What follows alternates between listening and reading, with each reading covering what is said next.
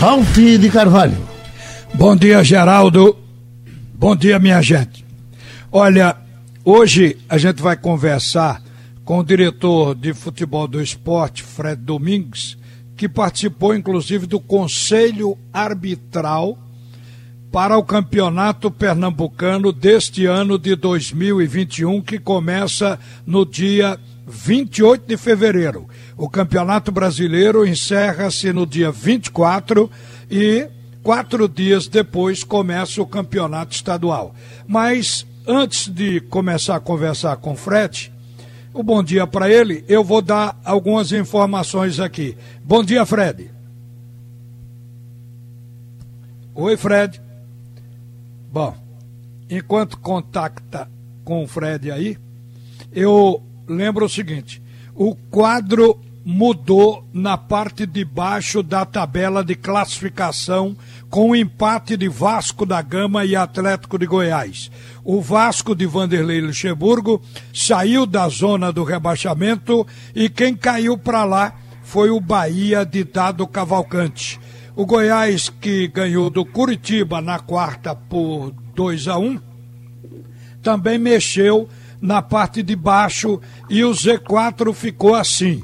O 17 colocado é o Bahia, com 28 pontos. O 18 é o Goiás, com 26 pontos. O 19 continua o Botafogo, com 23 pontos. E o Lanterna, o 20 Curitiba, com 21 pontos. O primeiro fora do Z4, 16 lugar, é o Vasco que está com 29 pontos, a três pontos do esporte, que é o 14 com 32 pontos agora. O próximo adversário do esporte, amanhã, é o Palmeiras. Na ilha, o jogo é sete da noite. O esporte tem cinco jogos em casa e cinco jogos fora. São dez partidas que restam. Total de 30 pontos em disputa. O esporte precisa de 13 pontos para chegar a 45, o ponto de corte que dá relativa segurança. Vamos conversar com o Fred Domingos. Bom dia, Fred. Bom dia, Ralf. Bom dia, ouvintes da Rádio Jornal, a grande torcida rubro-negra. Ô, Fred, o matemático Tristão Garcia fez as probabilidades dos clubes da Série A. E aqui tem uma colocação animadora para o esporte. Antes eu passo para você a tabela que ele fez das chances do título. O São Paulo fica com 69%, o Internacional com 9%. Você vê que o São Paulo, na previsão dele, é o virtual campeão. 69%. Perfeito. Aí vem o Internacional com nove, vê que diferença. Internacional é. com nove em segundo, o Atlético Mineiro com oito, o Flamengo com sete, o Grêmio com cinco, o Palmeiras com dois. Agora, a notícia boa para o rubro-negro é que veja a lista das probabilidades do risco de rebaixamento e onde o esporte está. O primeiro no risco, obviamente, é o Lanterna. Curitiba, com 97%, tem toda a probabilidade de cair para a Série B. Botafogo, com 95%, Goiás, com 73%, o Bahia, com 53%, o Vasco da Gama, com 30% de chance de cair, o Fortaleza, com 25%. Aí aparece o esporte que tem seis times na frente dele. Só vão cair quatro. O esporte está até folgado nessa, nessas probabilidades. O esporte está com 14% de risco de rebaixamento. Daí para baixo, a tendência é ir diminuindo a probabilidade dos clubes que estão acima do esporte na tabela. Eu acho então que o esporte está relativamente bem na foto por enquanto, né, Fred? Olha, Ralf, é, até pela minha formação, você sabe, eu sou engenheiro, e cálculo das probabilidades, ele é, é uma variável né, que se impõe a qualquer tipo de estatística. Evidentemente que, em cima desses números que você acaba de divulgar, nos deixam uma certa tranquilidade, um certo respiro. Porém, o futebol é uma ciência inexata. Né? Nós vimos agora, nessa última rodada, o Bragantino meter quatro gols no São Paulo. Então é de, uma imprevisibilidade muito grande. E a gente não pode, enquanto dirigente, transmitir essa, vamos dizer, essa folga ao nosso elenco. O que nós estamos é, firmes e fortes em, em termos de visibilidade junto ao nosso grupo é o foco jogo a jogo, ou seja, cada jogo para a gente é uma final de campeonato, como se fosse aquela fase de que é o último jogo eu tenho que ganhar para eu não cair, entendeu, Ralf? Então é isso que nós estamos é, é, focados e a, a nossa tranquilidade, o que nos dá tranquilidade é sabermos que o nosso elenco comprou a ideia, está unido, está focado e nós vamos para esse jogo dificílimo com o Palmeiras, né, já agora amanhã, às sete da noite, aqui em casa, e nós temos a obrigação de pelo menos arrancar ponto do Palmeiras, porque o arrancamento desse ponto do Palmeiras vai nos agregar mais pontos à nossa, à nossa é, é, somatória, para que a gente possa, evidentemente, chegar na penúltima ou última rodada sem precisar de resultado para poder nos mantermos na primeira divisão, que foi desde o início, desde o início desse campeonato, o foco dessa atual direção do clube. Ô Fred, essa história do esporte fazer um gol e recuar, se fechar, como aconteceu nessa última partida com Fortaleza, eh, gerou aquela expectativa que se alguma coisa pudesse acontecer de diferente no jogo, a, além da vitória de 1 a 0, seria o empate da equipe do Fortaleza que ficou em cima martelando. Eu pergunto para vocês da diretoria do esporte, isso incomoda? Como é que vocês encaram esse comportamento dentro de campo do time? Olha, Ralf, é... eu quero dizer a você que, a princípio, eu até concordo com a grande maioria da torcida e até com a sua colocação. Acontece, Ralf, que a gente conhece as limitações do nosso elenco. E quando eu falo as limitações, eu faço das limitações técnicas em função da nossa grande limitação financeira. Então foi aquilo que a gente pôde é, montar né, dentro da nossa responsabilidade financeira e fiscal. Então, em cima disso, né, em que pese esse jogo contra o Fortaleza, na minha humilde opinião, eu acho que o esporte não fez uma boa partida. Ela só pode ser considerada como boa por conta do resultado que foi a vitória. Mas, tecnicamente falando, outros jogos o esporte fez, inclusive não conseguiu a vitória, foi o caso do Goiás, nós jogamos muito melhor do que jogamos contra o Fortaleza e perdemos o jogo. Né? Agora, é, é, é preocupante? É, até porque o Fortaleza, se tivesse um pouco mais de qualidade, talvez a gente tivesse amargado até uma derrota né? dentro de casa.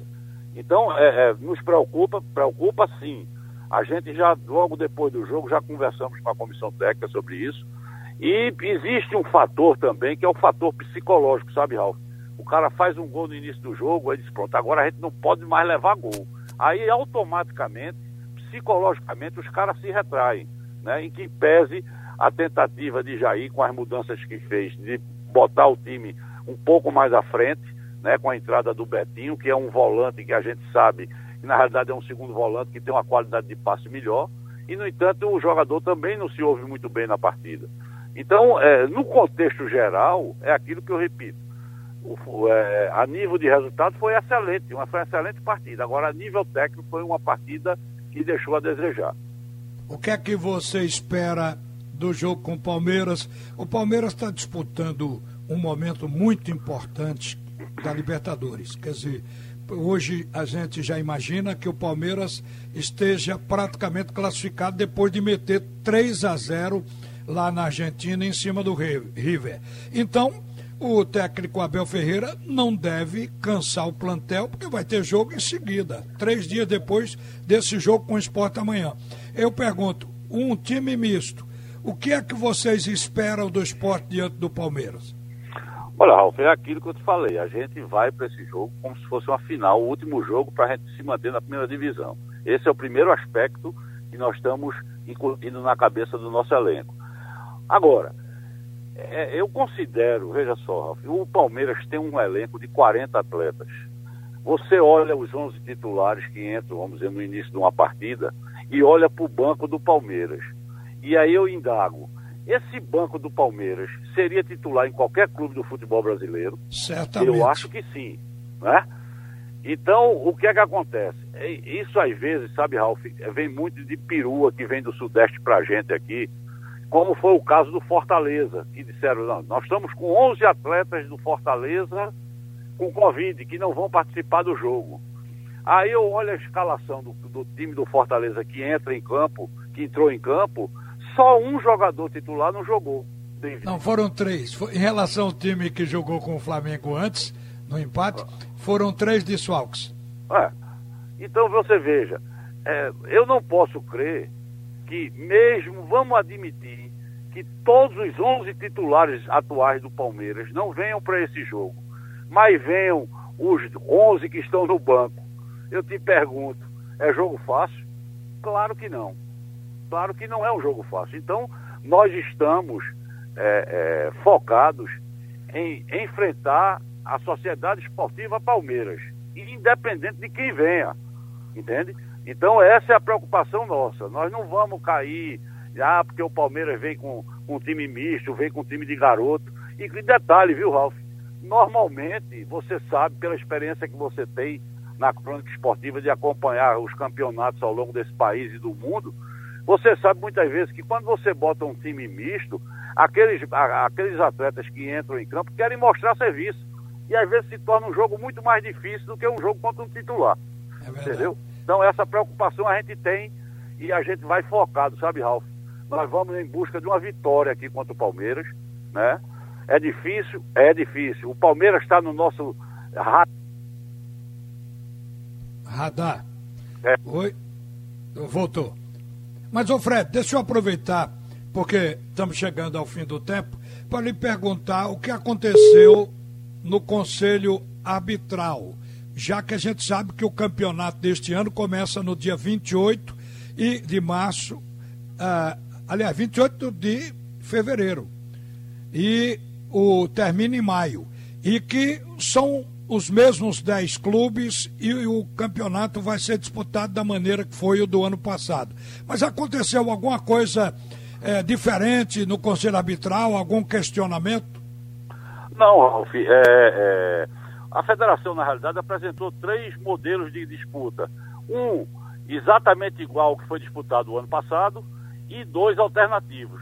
Só que os alternativos, é, na, na, maioria dos que estavam presentes lá, dos clubes presentes, entenderam que era muito desigual, porque eram é, é, toda, todas as duas opções for, era a formação de dois grupos de cinco clubes cada um. Então, é, um grupo fatalmente teria que ter dois grandes da capital. Então os outros clubes de menor potencial não concordaram. De tal sorte que a fórmula que foi aprovada por unanimidade foi a mesma fórmula que foi implantada no campeonato de 2020. Você acha uma boa? Eu acho, acho que era a forma mais justa da disputa em função das datas que nós temos de disponibilidade.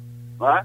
Nós não temos data para esticar o campeonato. Então a melhor forma encontrada foi essa. Fred, obrigado por participar aqui do Bate e Rebate da Rádio Jornal. Obrigado, amigo. Obrigado, Ralf, pelo espaço. Um abraço a você e a Geraldo e a todos que fazem a Rádio Jornal. Minha gente, o Náutico joga hoje à noite contra o Paraná. O jogo é 7h15 nos aflitos, com a cobertura total do Escrete de Ouro. Volta Geraldo Freire. Oi, Ralph, volta às 12h30.